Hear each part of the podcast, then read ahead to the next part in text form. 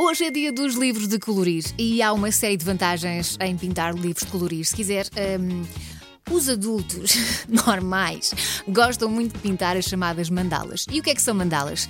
São aquelas hum, figuras eh, com várias formas geométricas, assim com muito detalhe, tudo muito pequenino. Algumas parecem flores. Para uma melhor descrição, vá ao Google e pesquise por imagens de mandalas, ok?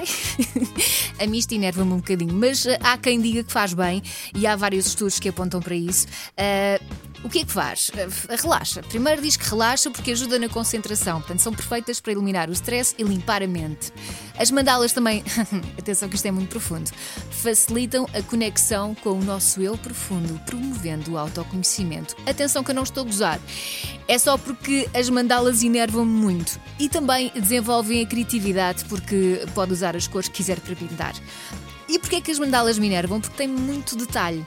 Portanto, eu não tenho paciência para estar ali a pintar sem sair do risco. Às tantas apetece-me riscar tudo. Mas o problema sou eu, não são as mandalas. Fica aqui claro que eu acredito mesmo que as mandalas façam bem.